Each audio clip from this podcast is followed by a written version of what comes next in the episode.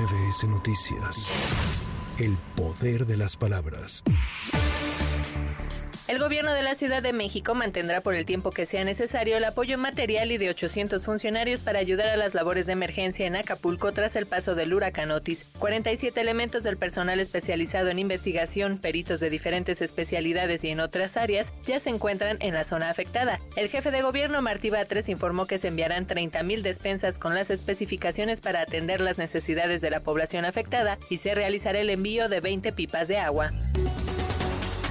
A partir de este lunes se lleva a cabo en Acapulco Guerrero el plan billetes y para ello se instalaron dos módulos para que la población pueda retirar dinero en efectivo con tarjetas bancarias en sucursales de Banjército, mientras se recupera gradualmente la prestación de servicios bancarios en sucursales y cajeros automáticos. El presidente de la Asociación de Bancos de México, Julio Carranza, informó que en apoyo a la población afectada los bancos no cobrarán comisión por retiros que realicen los clientes en estos módulos, mismos que serán custodiados por personal de la Secretaría de la Defensa Nacional.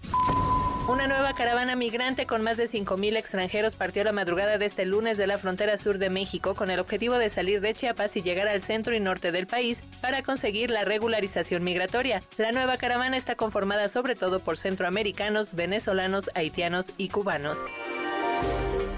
Diversos expertos en la industria automotriz presentaron la Agencia Nacional de Proveedores del Sector Automotriz, ANAPSA, ante la posible llegada de 400 empresas en los próximos dos años por el nearshoring o relocalización de cadenas productivas. Miguel González Regalado, agente aduanal de Grupo Visión, quien estará a cargo de importaciones y exportaciones e integrante de la nueva agencia, señaló que esta industria pasa de las plataformas globales a las plataformas regionales, en la que se busca que los proveedores no se encuentren a grandes distancias. Para MBS Noticias, Erika Flores. MBS Noticias. El poder de las palabras.